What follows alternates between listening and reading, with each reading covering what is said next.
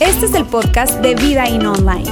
Nos alegra poder acompañarte durante los siguientes minutos con un contenido relevante, útil y práctico.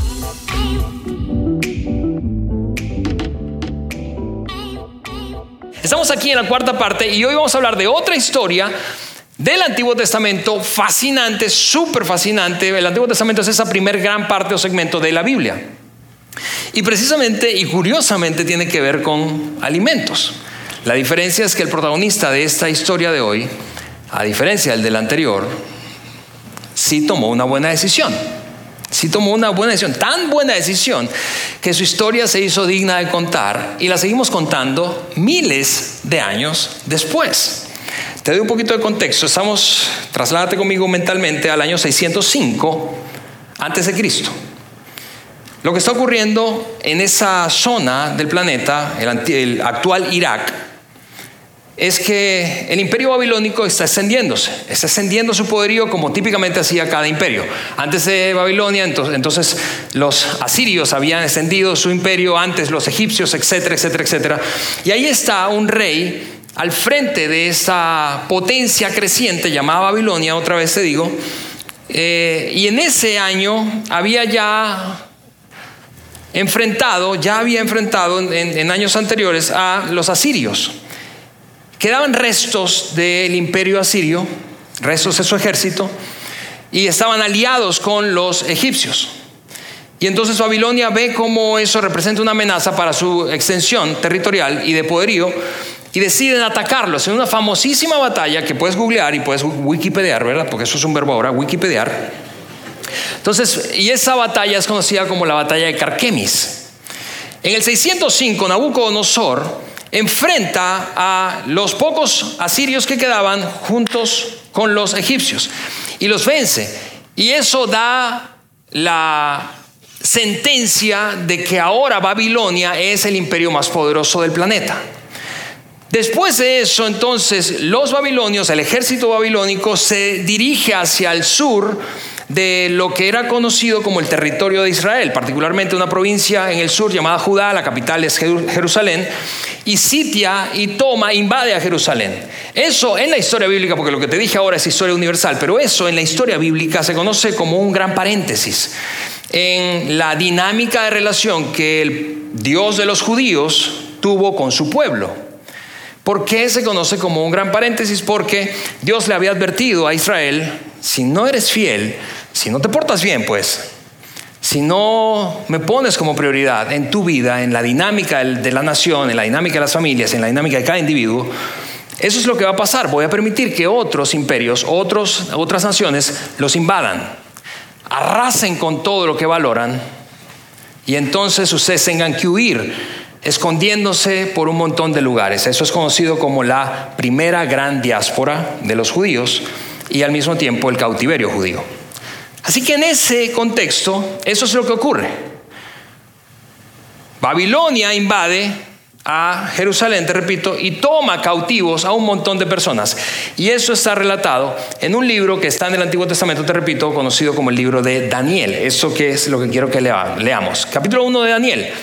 Además, el rey, es decir, Nabucodonosor, el rey de Babilonia, le ordenó a Aspenaz, el jefe, puro nombre inspirador aquí, ¿verdad? Para los que están esperando un hijo. Nabucodonosor Aspenaz, jefe de los oficiales de su corte, Aspenaz era el jefe de los oficiales, que llevara a su presencia a algunos de los israelitas pertenecientes a la familia real y a la nobleza. Y eso es algo curioso y no sé si te llama la atención como a mí, pero Nabucodonosor era, era súper inteligente, súper, súper inteligente. Desde el punto de vista del liderazgo, eso es una práctica genial. Invades un país y entonces tomas toda la posesión financiera, los, los bienes, ¿verdad? El tesoro.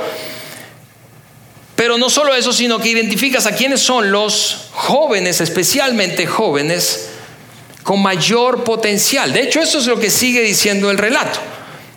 Esas son las características de aquellos jóvenes que él se guardaba para sí, para tenerlos cerca y meterlos en un programa de formación cultural eh, de Babilonia, obviamente, y reeducación y eventualmente darles un lugar, un puesto en su gabinete, voy a decirlo de esa manera, pero esas, esas, eran las características que debían tener esos jóvenes. Te repito, típicamente adolescentes. Debían ser jóvenes apuestos, sin ningún defecto físico, que tuvieran aptitudes para aprender de todo y que actuaran con sensatez. Y aptos, finalmente dice, para el servicio en el palacio real. Así que imagina que eres un joven, un adolescente de 13, 14, 15, 16 años, 17 años, y eres judío y entonces estás viviendo en esa época, Nabucodonosor invade tu país y eres increíblemente seleccionado como parte de ese grupo elite que va a ser formado o reeducado y eventualmente va a ostentar un puesto, un rol, va a jugar un rol en el imperio más fuerte, poderoso del mundo. Era como ganarse la lotería. Ahora, piensa que eres un papá de ese adolescente. Tú sabes que tu país está en ruinas y el futuro se ve negro, pero seleccionaron a tu hijo. No es cierto que le dirías algo, yo tengo un hijo de 14, yo le diría algo como esto, Andrés, por favor, no la vayas a regar. Pórtate bien ahí. Pórtate bien. ¿Por qué? Porque si tú estás ahí y te portas bien, nosotros vamos a salir beneficiados y tu futuro va a ser mejor, diferente al de la inmensa mayoría del país. El rey, sigue diciendo el relato, les asignó raciones diarias de la comida y del vino que se servía en la mesa real. Ahora, si leemos esto sin el contexto necesario, puede que perdamos de vista una cosa muy valiosa y es esta. En esa época, estamos hablando de la antigüedad, año 600 antes de Cristo.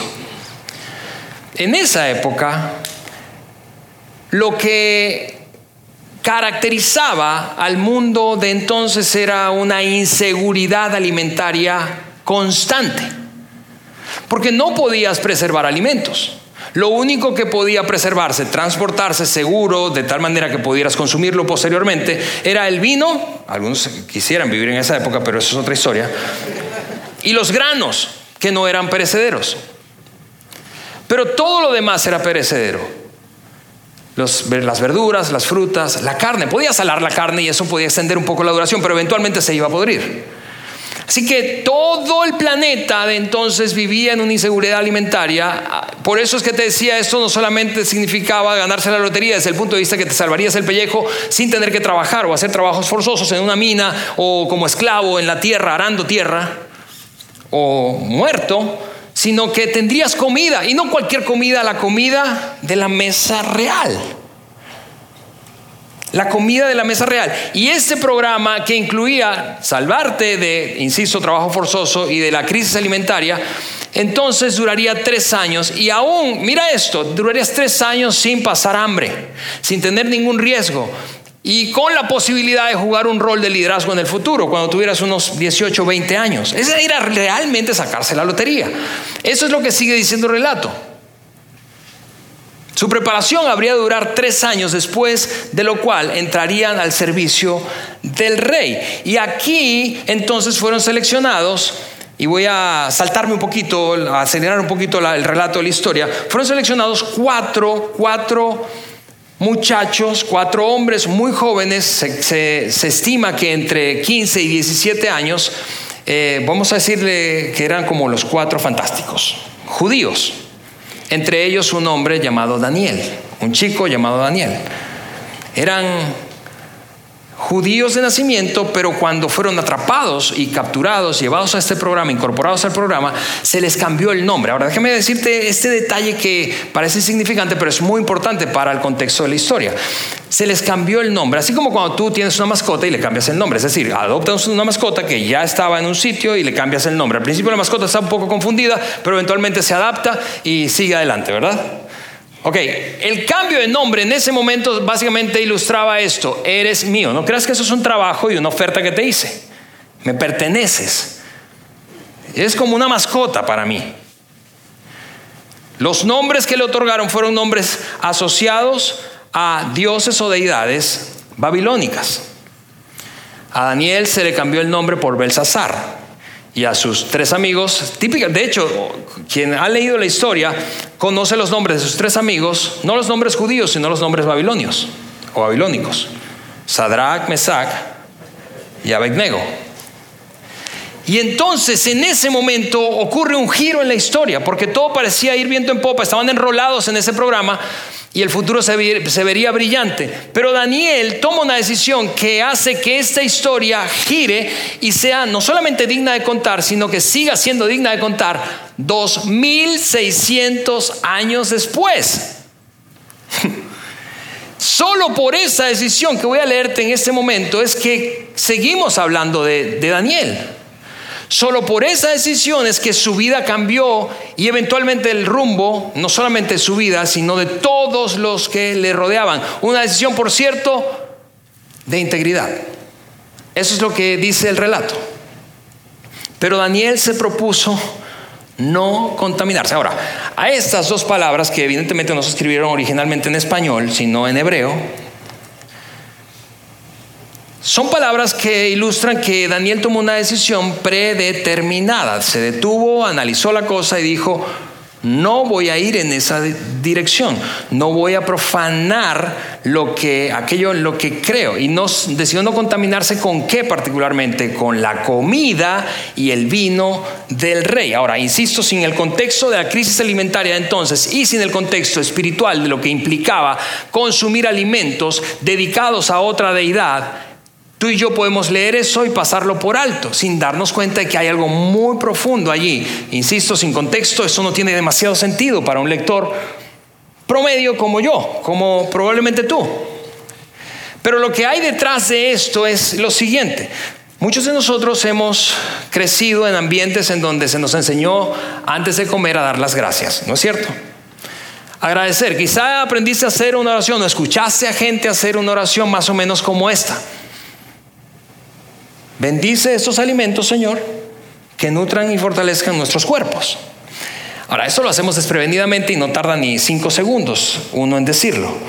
Pero para las familias y las civilizaciones, perdón, de la antigüedad, esto contenía una cadena, una secuencia muy, muy importante al punto de que la tomaban literal. Déjame decirte que y mostrarte la secuencia de lo que hay detrás. Lo que hay detrás es esto. Dios. Perdón. Siri está rebelde. Dios provee todo alimento que hay, especialmente en ese contexto de crisis alimentaria cotidiana. No cualquiera tenía alimentos. Era un privilegio y era atribuido a Dios. Y ese alimento hacía que los cuerpos se mantuvieran saludables y eventualmente una persona o un grupo de personas podría prosperar. Sin el alimento correcto no podías tener salud, no podías prosperar. Pero todo eso estaba conectado a la absoluta convicción de cada ser humano entonces de que alguna deidad proveía esos alimentos. El problema de fondo para Daniel cuando toma esa decisión es que él no quería reconocer, no estaba dispuesto a reconocer que esos alimentos venían de un dios babilonio llamado Marduk. Porque te decía que en este gran paréntesis de la historia bíblica, si le preguntabas a cualquier persona que caminara en las calles quién es el Dios verdadero, te dirían Marduk. ¿Por qué? Porque era el Dios de la potencia imperante en la época. No Yahvé, no Jehová, el Dios de los judíos sino Marduk. Así que Daniel no estaría dispuesto a reconocer que Marduk era superior que su propio Dios, que Yahvé o que Jehová. Y eso representaba una gran tensión religiosa. Por eso es que Daniel tomó una decisión por adelantado antes de tener el plato de comida en la mesa, antes de iniciar el programa alimentario y de formación como, líder potencial de esa nación, la más poderosa del mundo, y aunque esto fuera un privilegio, y aunque fuera la lotería, como te decía, Daniel había decidido previamente, yo no voy a permitirme reconocer, que me usen a mí. Mira eso, Daniel se rehusó, se negó a ser utilizado como una evidencia de que el Dios de los babilonios, Marduk, era mayor o superior que el Dios judío, Yahvé o Jehová. Ahora, lo increíble de esto es que Daniel tomó esta decisión sin conocer el resultado, sin conocer qué habría de significar esa decisión para él. Lo que hizo básicamente fue ponerse en las manos de la misericordia de su Dios. Pero la misericordia no era una palabra ni un concepto que los babilonios practicaran porque arrasaron con todo enemigo o persona o grupo de personas que se opusiera a ellos. Así que Daniel, es, increíble, tomó una decisión de no, hablando de integridad, haré lo que debo hacer, incluso si esto me cuesta el pellejo. ¿Y por qué eso es importante para nosotros hablando de la conversión que hemos abierto desde hace varias semanas alrededor de este tema de la integridad? Porque cuando tú y yo lo hacemos, cuando hace, escucha esto, cuando hacemos lo que debemos, aunque nos pueda costar, entonces estaremos escribiendo una historia que, que vale la pena contar. Voy a darte un momento para reflexionar en eso, porque insisto, admiramos a las personas, tú y yo admiramos a todos aquellos que toman decisiones que eventualmente representaban un alto costo y que ellos no sabían el resultado final, pero a pesar de ello se jugaron el pellejo, como en el caso de Daniel. Y es exactamente lo mismo que tenemos tú y yo muchas veces, casi a diario, cuando se trata de las decisiones que se presentan enfrente. Ahora, déjame contigo tratar de leer la mente de Daniel. No sé si te preguntas, ¿qué es lo que pensaba Daniel cuando tomó esa decisión? Porque es un muchacho de 15, 16 o 17 años y es capaz de jugarse el pellejo, es capaz de arriesgar no solamente su propia vida, sino la de toda su familia. ¿Qué es lo que pensaba? Bueno, a mí me encanta pensar que Daniel de alguna forma tenía esta claridad. Tenía la claridad, hablando de integridad y del impacto de nuestras decisiones, que una violación de nuestra integridad eventualmente conduce a otra. Y todos no es cierto que tenemos una historia así. Como lo hice la primera vez, entonces la segunda vez es más fácil. Y eso es como la, la siguiente reflexión. Una violación, una primera violación hace que la segunda sea más fácil. Y no solo eso, leyéndole la, la mente de Daniel, estamos leyendo la mente de Daniel, eso es pura especulación. Pero me parece que es súper lógico de cómo es que tú y yo nos comportamos. Porque eso es una cosa, insisto, que nos alcanza a todos. Eso no tiene que ver con religión, con sistema de creencias. En el fondo, cada ser humano está expuesto a decisiones de integridad. Y muchas veces esa es la reflexión interna que tenemos. Eso es lo que pensamos. Sin darnos cuenta, eso es lo que ocurre en nuestra vida. Cada vez que tomamos una decisión que sacrifica nuestra integridad, es más fácil tomar una segunda decisión. Y cuando tomamos una segunda decisión, entonces lo que se crea es un patrón de comportamiento. Y tú nos has escuchado aquí a nosotros hablar muchísimo acerca de los patrones de comportamiento. Decimos la dirección es el patrón de comportamiento el que determina el destino, no la intención. Daniel tenía una claridad de alguna manera, no sé si fue su crianza, no sé si fue una, tú sabes, de esas personas increíbles, únicas, que se conectó individualmente con Dios. Pero esa claridad lo llevó a decir predeterminadamente no, aunque me cueste el pellejo. Y Daniel lo increíble es que no fingió, porque bien hubiese podido decirle al que lideraba todo el programa, ¿sabes qué? Dame la comida y ahí eh, eh, escondido, a escondido dársela a los perros, ¿verdad? Y no comérsela. Pero él no hizo eso, sino que fue claro, transparente con el líder de ese programa, lo llamó y le dijo esto. Así que mira lo que dice el, escritor, así que le pidió al jefe, al líder del programa, al jefe de los oficiales que no lo obligara a contaminarse. Este, amigos, fue el primero de muchos episodios en la vida de Daniel.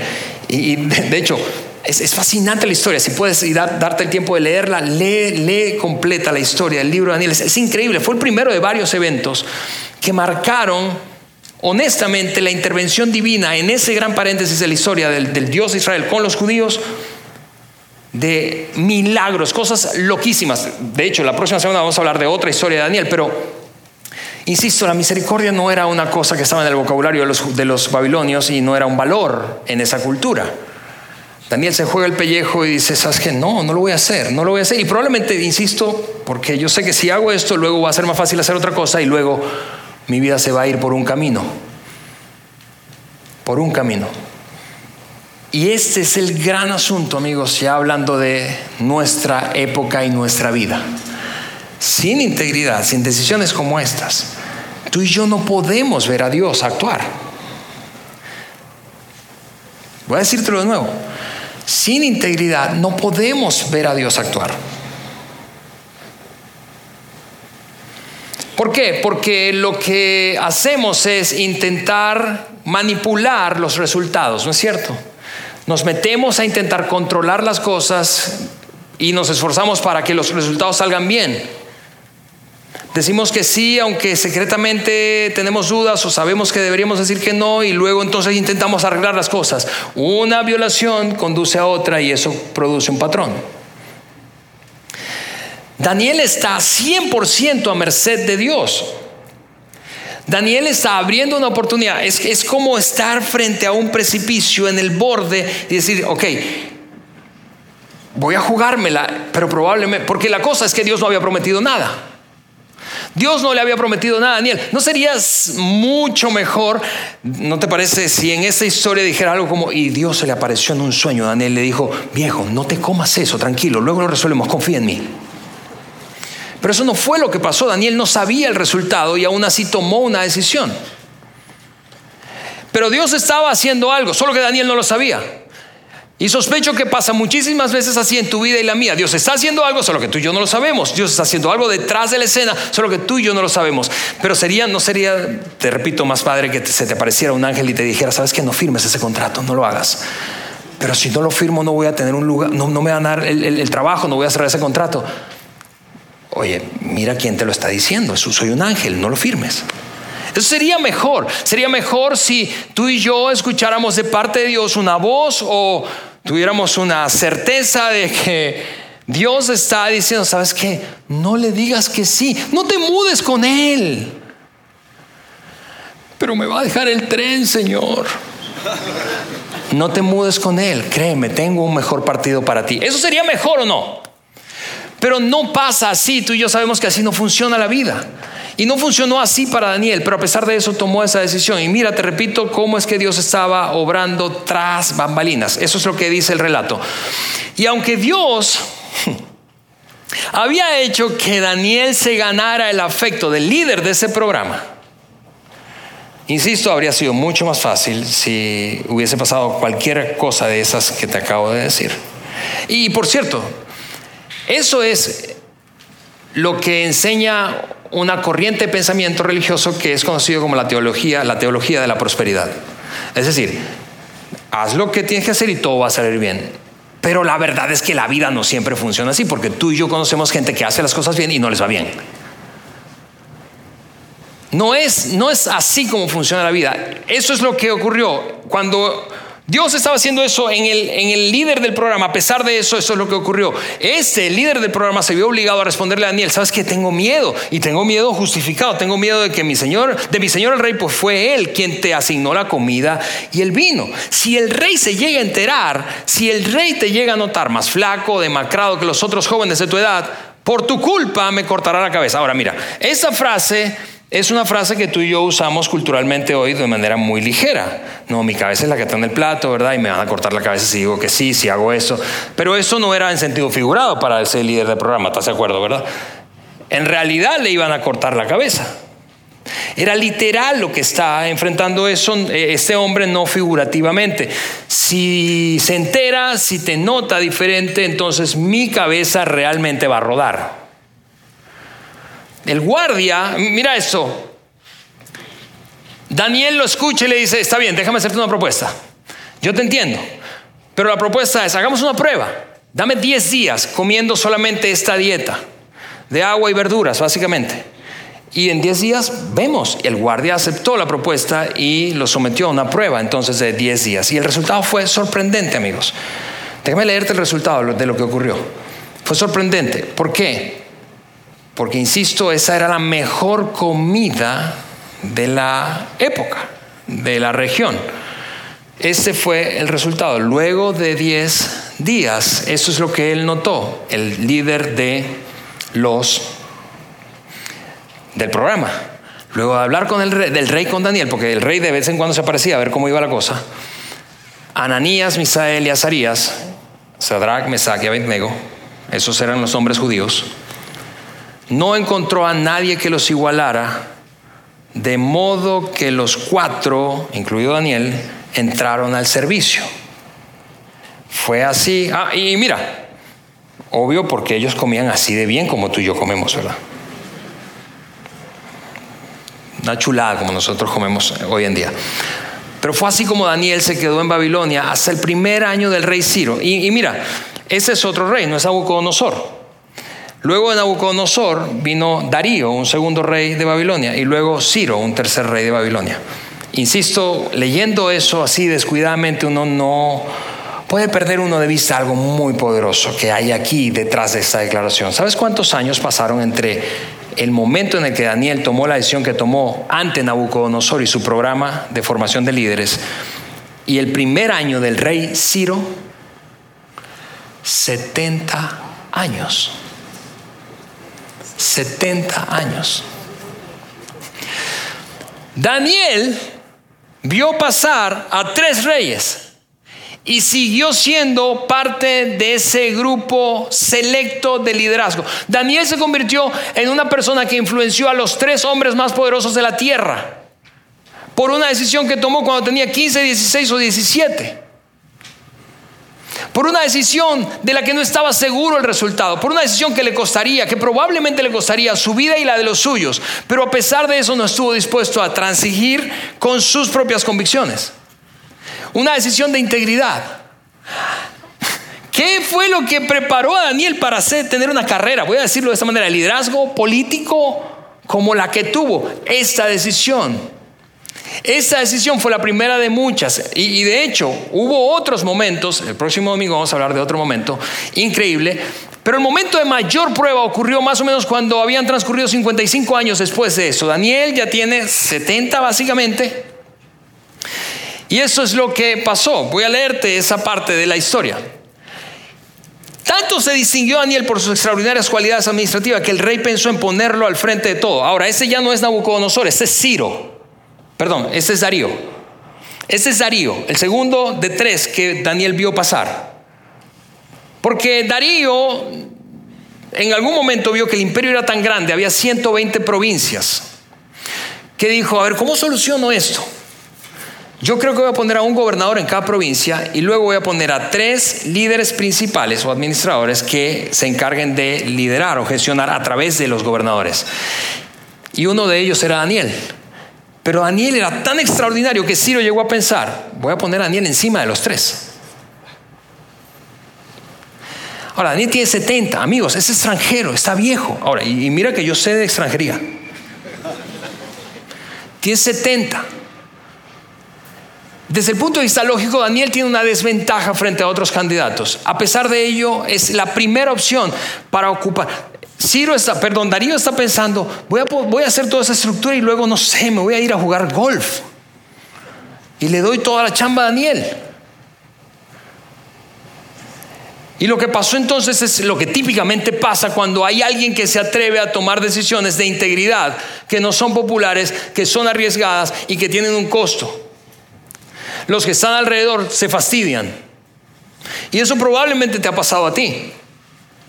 Cuando dices no, a pesar de que todo el mundo dice que sí. Cuando dices no, a pesar de que toda la cultura empuja en una dirección.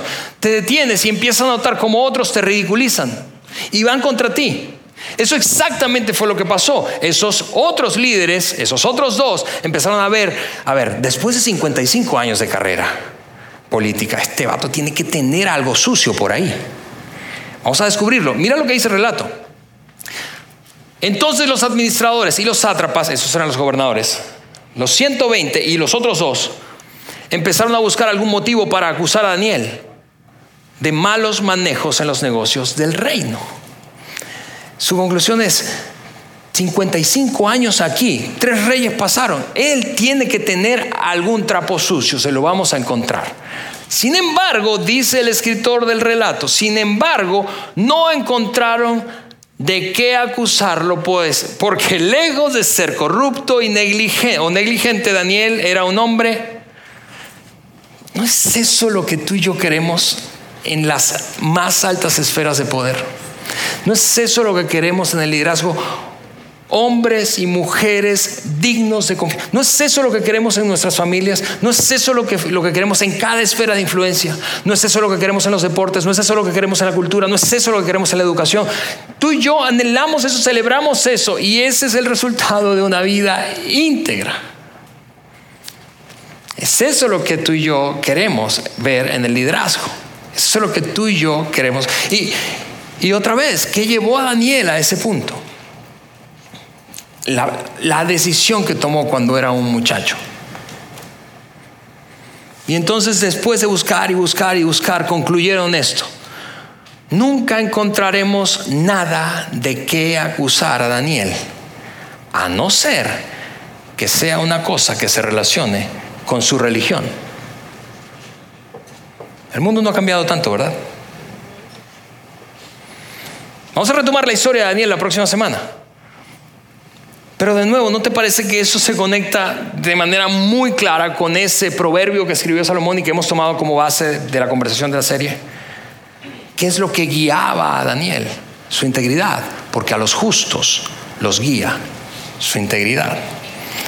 Ahora, antes de terminar, sencillamente quiero dejar a Daniel tranquilo ahí en su historia y regresar aquí contigo y conmigo. Hablemos de ti y de mí. Creo que una pregunta obligada que yo, yo tengo que hacerme, yo tengo que hacerme, y me parece que tú también es, ¿qué me guía a mí? ¿Qué te guía a ti? Cuando se trata de tomar decisiones, ¿qué nos guía? ¿Has tomado una decisión por adelantado? ¿Has tomado una decisión predeterminadamente? Una decisión de esas que, que son arriesgadas y que puede tener un costo. Una decisión que te hace acelerar el corazón, pero que secretamente, profundamente sabes, eso es lo que debería hacer. La, la, mayoría de nosotros no lo hace predeterminadamente, no lo hace por adelantado. Y yo creo entender por qué, porque tú y yo vivimos como una, en una especie de filosofía del tipo, una cosa a la vez, un día a la vez, un día a la vez, una oportunidad a la vez, un negocio a la vez, una cosa a la vez. Y pensamos que tomar una decisión por adelantado puede limitarnos. Y en efecto, va a limitarte, va a limitarme. ¿No es cierto que reduce las opciones y nos deja como sin mucho margen? Y esa sensación no te gusta a ti, no me gusta a mí. Es claro que es limitante. Pero si no nos guía, si no nos guía la integridad, ¿qué nos guía? Yo creo que lo que nos termina guiando es el miedo. El miedo a perdernos de algo. El miedo, eso hoy le hemos puesto un nombre así, un acróstico gringo, y es FOMO. Fear of missing out. Miedo a perderte de algo. Pero es que si digo que no, luego no me voy a destacar en la carrera que estoy construyendo. Pero es que si digo que no, es que si tomo una decisión predeterminada, entonces podré perder la oportunidad de cerrar más negocios. Es que si digo que no, entonces, insisto, esa relación que, que quiero puede que no la tenga y no tenga más. Es que si digo que no, entonces me voy a quedar atrás respecto a los que están a mi lado, mis amigos, familiares, colegas. El miedo a perderme de algo. Porque si no me guía la integridad, yo creo a mí, Alejandro, que lo que me guía es el miedo. Si no me guía la integridad, me guía el miedo. Y creo que no nos no somos tan diferentes tú y yo. Yo creo que como yo tú has te has encontrado ante esto. Y sí, cada decisión, como en el caso de Daniel, plantea estar frente como un tipo de abismo. Y pensar que si doy este paso no sé cuáles son los resultados, porque Dios no ha prometido que hay garantías. Pero si no hago eso, me perderé y tú te perderás de la oportunidad de ver a Dios hacer algo.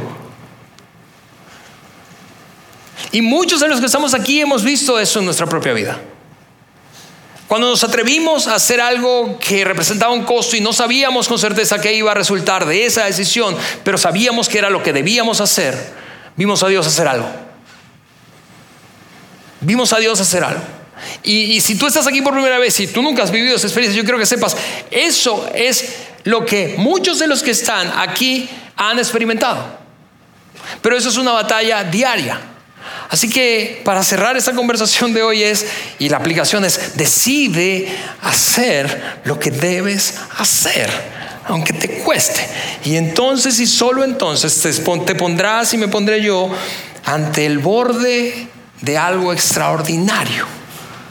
La oportunidad de ver a Dios obrar. Eso abrirá un momento para ver a Dios obrar, probablemente como nunca lo hemos visto.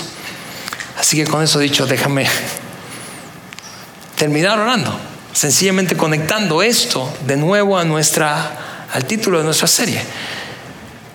Porque al final de cuentas es tu decisión, es tu integridad, pero es nuestro mundo.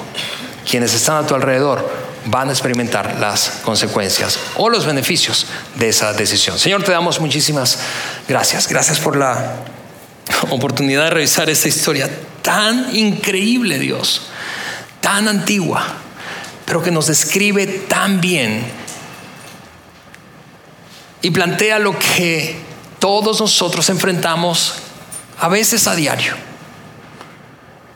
El dilema de hacer lo que debemos hacer o sospechamos que debemos hacer, Señor, pero sin tener la seguridad de los resultados y con mucho miedo a que nos cueste algo. Yo te quiero pedir que los que estamos aquí hoy, Señor, los que están escuchándonos, viéndonos, puedan identificarse con esta historia y mientras lo hicieron, hayan tomado una decisión, Señor, por adelantado. Vivir en integridad, hacer lo que deben, aunque les cueste. En el nombre de Jesús. Amén. Sigue conectado a los contenidos de Vida In Online a través de nuestro sitio web y de las redes sociales. Muy pronto estaremos de vuelta con un nuevo episodio.